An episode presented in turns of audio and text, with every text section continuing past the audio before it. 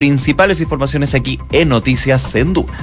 Nico, ¿cómo estás? Muy bien tú, José. Muy bien, gracias. Oye, te cuento, a esta hora tú vienes de afuera, pero te quiero contar el pronóstico del tiempo.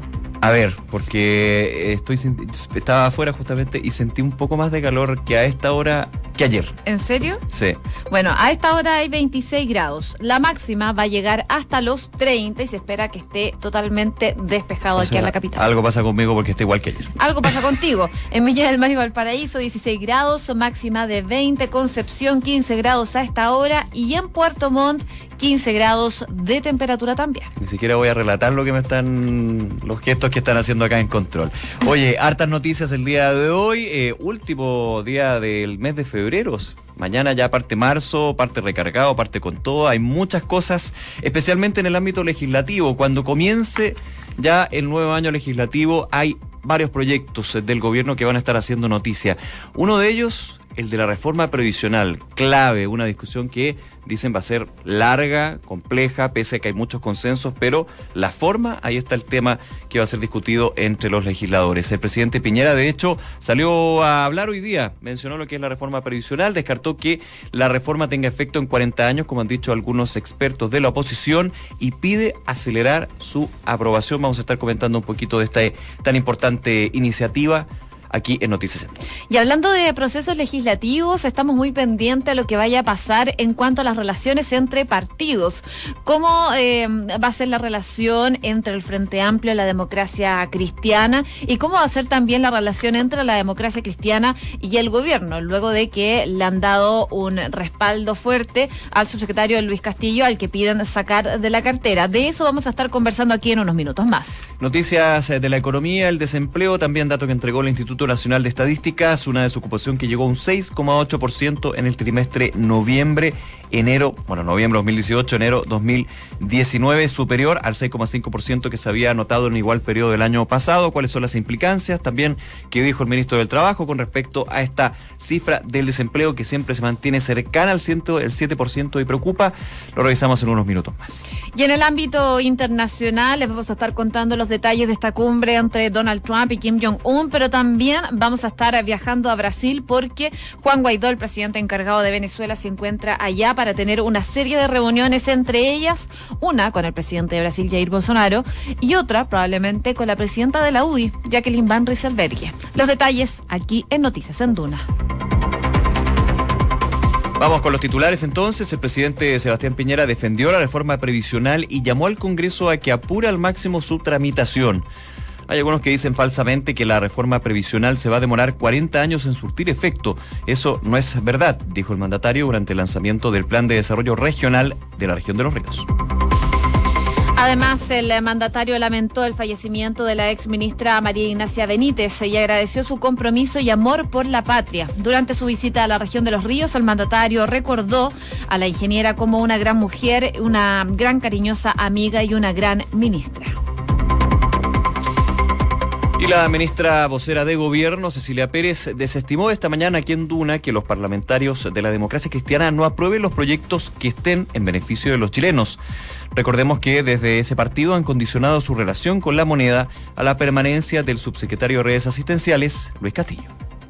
Nosotros creemos que la democracia cristiana fue persistente durante el 2018 en poner este veto este acento con respecto al subsecretario Luis Castillo.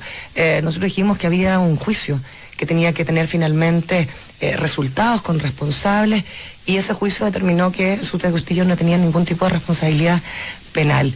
Eh, y, en la misma línea de lo que preguntaba Consuelo, que es, ¿qué significa con la democracia cristiana? Que va, vamos, vamos a poder contar nosotros, es que no es el gobierno, son los chilenos. Y yo no veo a ningún parlamentario de la democracia cristiana, con los cuales muchos de ellos me ha, tocado trabajar en otros proyectos de ley, renunciando a apoyar proyectos que vayan en beneficio de los jubilados, de los enfermos, de las mujeres. En otras informaciones, el Instituto Nacional de Estadísticas informó que el desempleo llegó al 6,8% en el trimestre de noviembre de 2018 a enero del 2019. La cifra es superior al 6,5% anotado en igual lapso del año pasado y se explicó por el aumento de 0,8% en la fuerza de trabajo que superó al 0,6% de los ocupados. La presidenta de la UDI, Jacqueline Van Rieselberghe, viajó a Brasil para reunirse con el presidente encargado de Venezuela, de Venezuela, Juan Guaidó. Cabe recordar que Guaidó arribó esta madrugada a Brasil para reunirse con el mandatario de ese país, Jair Bolsonaro, quien ha manifestado un firme apoyo a la oposición venezolana. Ya a los 87 años murió el coronel en retiro condenado por las torturas al padre de la ex eh, presidenta Michelle Bachelet. El uniformado cumplía sentencia por los tormentos que derivaron en el deceso del general Alberto Bachelet, además del secuestro y homicidio calificado en su domicilio. Una de la tarde con seis minutos, vamos entonces al análisis eh, de las principales informaciones. Ya lo comentábamos, la reforma previsional que con el inicio del año legislativo va a nuevamente ocupar las principales noticias, las principales discusiones, un tema evidentemente que no es fácil, eh, hay varios consensos, lo decíamos al principio, pero la forma en cómo se pueden mejorar las pensiones de los chilenos, ahí está el meollo del asunto. Recordemos un poquito el proyecto que ingresó el Ejecutivo ya el año pasado, que obviamente quedó más bien en segundo plano, cuando se acercaban las vacaciones, pero donde se considera una cotización adicional obligatoria por parte del empleador de un 4%, también eh, incentivos para que eh, las personas sigan trabajando, no, de, no se jubilen anticipadamente, como muchas veces pasa. Claro que hay varios casos, hay que decirlo, que uno se jubila y sigue trabajando. Y otro tipo de incentivos para la clase media, entre otros. Hoy día el presidente de la República, Sebastián Piñera, que está de gira en el sur, ayer estuvo en la región del Ñuble, hoy en la región de Los Ríos, eh, salió justamente a entregar declaraciones sobre el tema de la reforma previsional. Dijo que va a mejorar las pensiones desde el primer día que está autorizada y aprobada de dos y medio millones de adultos mayores. Algunos dicen falsamente que la reforma se va a demorar 40 años en surtir efecto. Eso no es verdad, dijo el mandatario esta mañana. Además, eh, le hizo un fuerte llamado a los senadores y también a los diputados para que se pueda acelerar la reforma, que, según dice el presidente Sebastián Piñera, es clave de este proyecto que tienen como gobierno. Así que en esa misma instancia aprovecho de pedirle a los parlamentarios eh, apurarse al máximo para la aprobación de este proyecto porque dice hay dos y medio millones de chilenos que están esperando con mucha urgencia un mejoramiento en las pensiones y la calidad de vida. Lo que decía hoy el presidente Sebastián Piñera, que respondía de alguna forma a las críticas de eh, en cuánto tiempo podría surgir efecto esta reforma.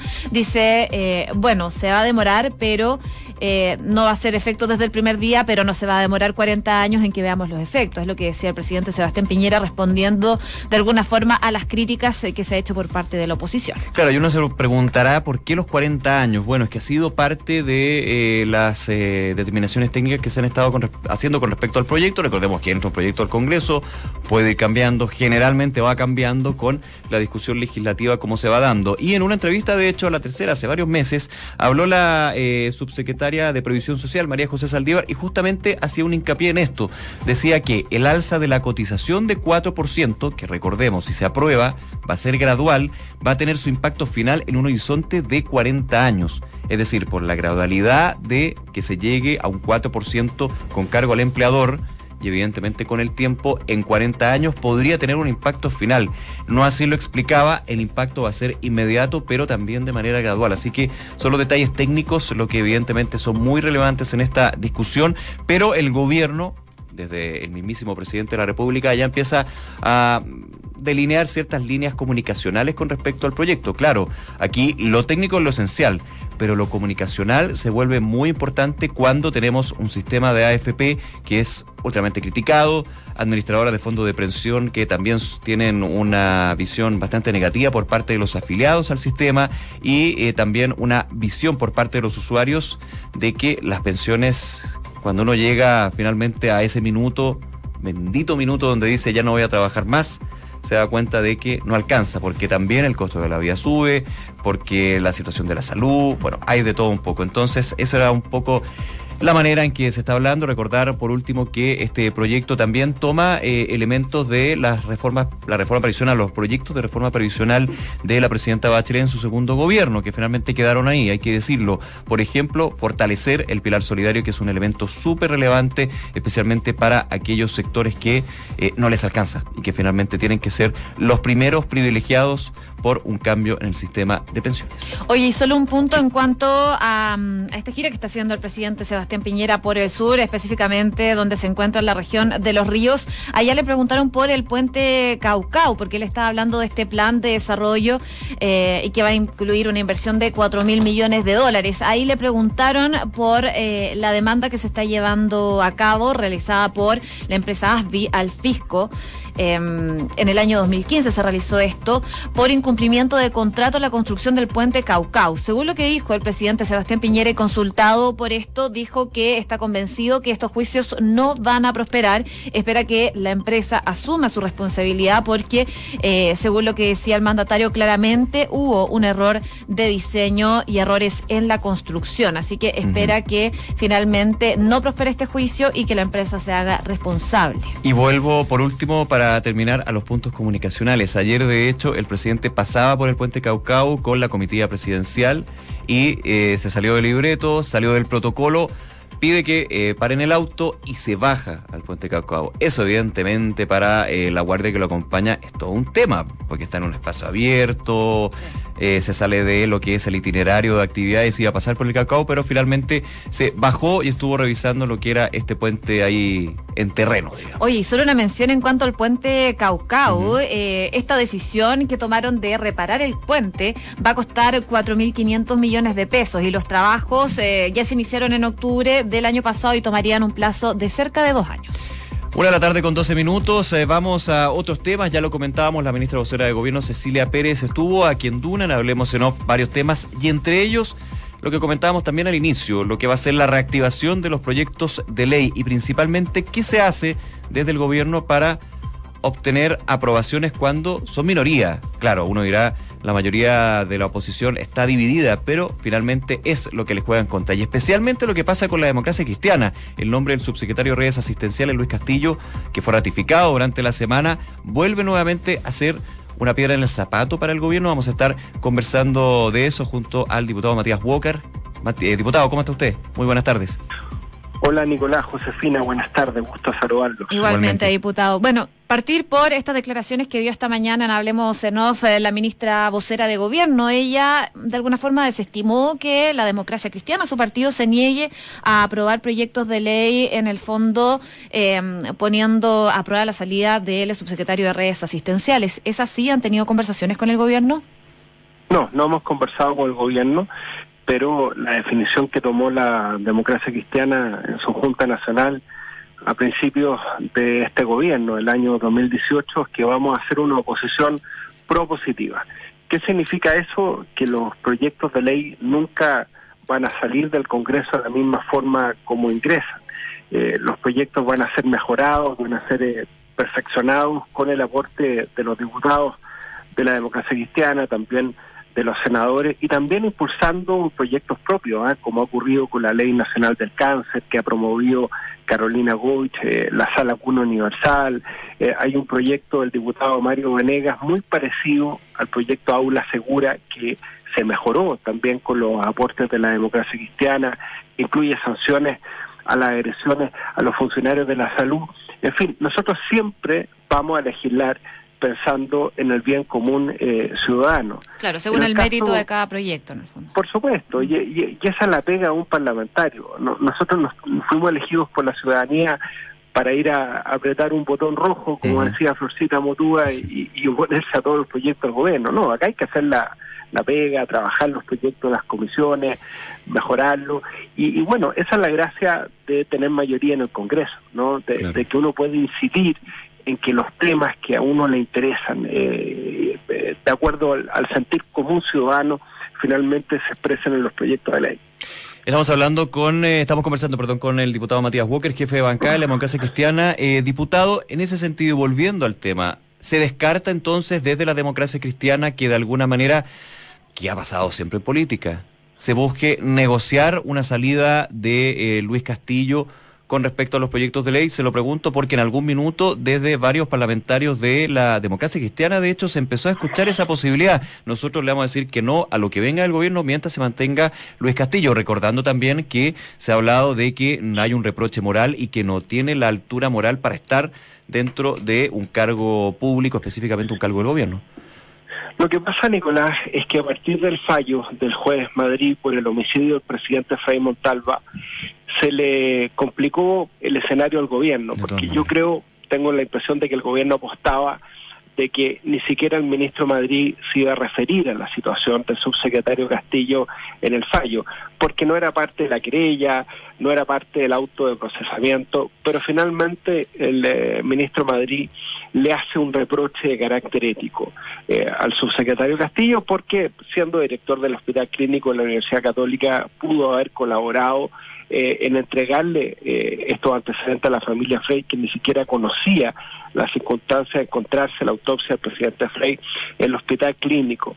Entonces, por eso es que nosotros decimos que el subsecretario Castillo está inhabilitado éticamente para ser interlocutor con la oposición en el Parlamento. Nosotros vamos a seguir dialogando con el ministro de Salud. Eh, hay diputados de la democracia cristiana como Daniel Vertés y Víctor Torres trabajando, por ejemplo, en un acuerdo en la ley de fármacos. O sea, nosotros siempre vamos a estar disponibles para trabajar para mejorar los proyectos que benefician a la gente, pero creemos que el subsecretario Castillo no es interlocutor válido. Y si a mí me apuran un poco, Nicolás Josefina, yo creo que el propio presidente Viñera está muy incómodo con la permanencia del subsecretario Castillo, porque además él siempre lo ha dicho, él era muy admirador de la figura del presidente Fred Montalva, lo conoció en la casa de sus padres. Hay una relación ahí. Entonces, yo creo que eh, esta obsesión de la presidenta la UDI de defenderlo, su permanencia al cargo, le genera un daño al propio gobierno, porque ustedes como periodistas saben, mm. de público conocimiento, un secreto de voces, que la relación entre el subsecretario Castillo y el ministro Santelice no es la mejor. Aunque ellos lo descarten, y desde el ministerio también y el gobierno. Pero ustedes saben que no es así. Estamos conversando con el diputado Matías Boca y yo lo quería llevar también a otro tema en cuanto a las relaciones con el Frente Amplio. Ayer tenían un día clave en donde iban a definir esta mm, estas diferencias por la testera dentro de este conglomerado. ¿Cómo se van a desarrollar las relaciones eh, de marzo en adelante? Porque sabemos que en marzo comienza el periodo fuerte eh, en cuanto al eh, periodo legislativo. Porque puede a lo mejor que queden con la presidencia de la Cámara de Diputados, pero eh, las relaciones se pueden haber quebrado un poco. Sí, esto es un acuerdo de gobernabilidad del Congreso Nacional que es bastante sano en cualquier democracia. Vale decir que una oposición que tiene mayoría en el Congreso eh, tenga eh, los cargos de la mesa de la Cámara y de las presidencias de las comisiones, porque de esa manera se genera un contrapeso legislativo que es bastante sano, considerando que tenemos un régimen que es hiperpresidencialista. Nosotros lo que hemos dicho es que lo básico es cumplir los acuerdos y, y, a partir de eso empezamos a conversar. Y podemos tener coordinaciones legislativas que serían muy importantes, sobre todo en materia de pensiones. Yo lo he dicho, lo reitero, yo creo que el 2019 tiene que ser el año de las pensiones y por supuesto, si podemos tener coordinaciones legislativas con el Frente Amplio y con lo que era la nueva mayoría, la vamos a tener. De hecho, el próximo lunes vamos a tener una reunión, no para hablar de este acuerdo administrativo, que yo creo que a la gente, para la gente una lata este tema. Yo creo que lo importante es que la gente está esperando que nosotros digamos, bueno, ¿cómo nos vamos a parar frente a este proyecto de pensiones del gobierno? Eh, y lo que hemos dicho, es que hay un gran acuerdo. Yo lo escuché a ustedes porque algo dijeron respecto a la agenda eh, legislativa en materia laboral que, anunció el ministro Monque. El tema de la reforma provisional perfectamente puede dividirse en dos y aprobar sin mayor discusión lo que es el fortalecimiento del pilar solidario, no aumentar la pensión básica solidaria, el aporte provisional solidario, porque en eso estamos todos de acuerdo. O sea, hacer esperar a nuestros adultos mayores hasta el año 2020 a tener una mejora en las pensiones es inoficioso cuando esa parte de la reforma provisional la podemos aprobar de inmediato. Y si en esas cosas, bueno, tenemos coincidencias con el Frente Amplio y con el resto de los partidos de oposición, tanto mejor.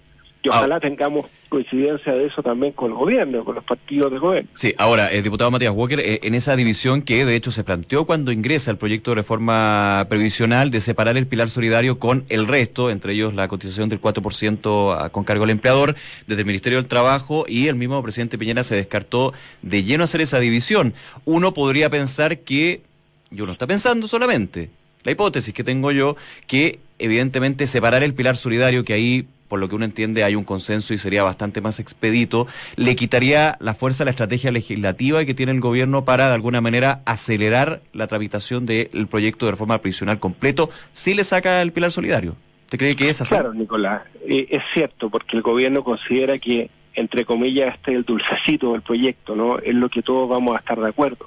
Pero bueno, y si todos estamos de acuerdo, ¿por qué no lo aprobamos de inmediato?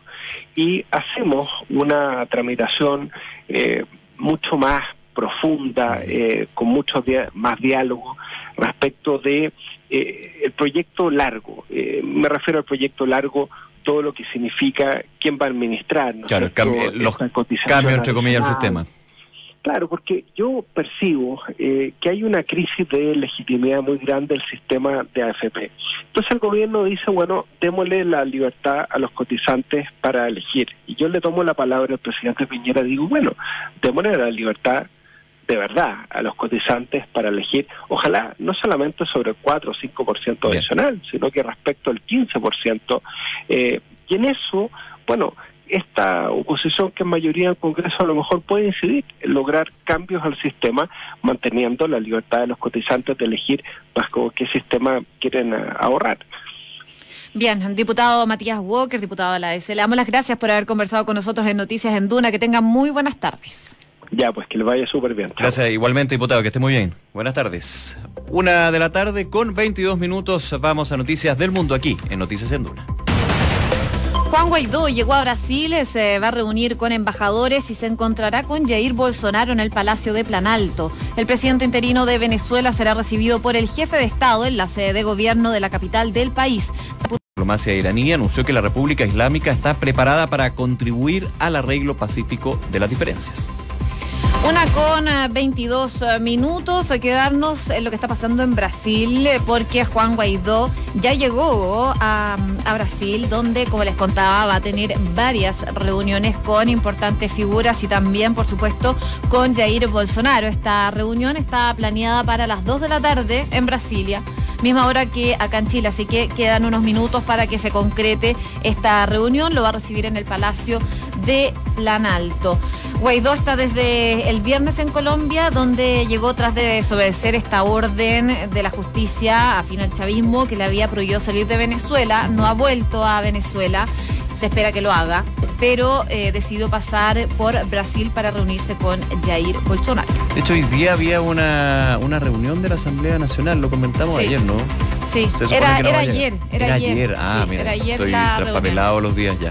No, pero está bien, se esperaba que Guaidó fuera a esta sesión, finalmente no logró llegar y em, se fue a Brasil para reunirse con Jair Bolsonaro. Y también eh, esto dar una señal del espaldarazo que le están dando varios países en cuanto al apoyo como presidente encargado. Ya van 50 países que lo que lo aceptan en el fondo como presidente. Claro, y recordemos que ayer el presidente Piñera de hecho lo invitó, invitó a Juan Guaidó para que llegue a Chile también. Oye, y solamente un segundo, la cumbre fallida cumbre ya para muchos expertos entre los presidentes de Estados Unidos y Kim Jong-un de Corea del Norte. Fallida porque no quedó en ningún acuerdo, se hablaba de desnuclearización, se hablaba del tema de las tropas, se hablaba del impulso económico de Corea del Norte. Finalmente Trump dijo que él no se paró de la mesa enojado, eso es lo que se dice a nivel público, pero que principalmente las exigencias de Corea del Norte, que era eh, levantar las sanciones comerciales, y la desnuclearización solamente de una parte de su poderío nuclear, eso lo dejó ahí. Ya le dábamos el dato de que habló con su par de Corea del Sur, Moon Jae-in, para nuevamente ver si se pueden mediar y calmar las aguas. Aunque Trump dijo que siguen siendo amigos y hablan de enamorados, hablamos la mañana. Sí, que, está, están enamorados, pero sí. Pero lo dijo él, lo dijo él. ¿eh? Fue antes de que terminaran abruptamente las reuniones que estaban previstas. Bueno, el amor, entre el amor y el odio hay un paso bien pequeño muchas veces o muy un océano de diferencia. Una de la tarde con 25 noticias del deporte aquí Palestino avanzó a la fase de grupos de la Copa Libertadores tras derrotar por 2 a 1 en el duelo de vuelta a Talleres de Córdoba en San Carlos de Apoquindo. El conjunto árabe se enfrentará a River Plate, Inter de Porto Alegre y Alianza de Lima por el grupo A. Una con 26 minutos, como siempre hasta ahora saludamos a nuestros auspiciadores. Inmobiliaria Armas, empresa líder en la industria con más de 50 años de trayectoria.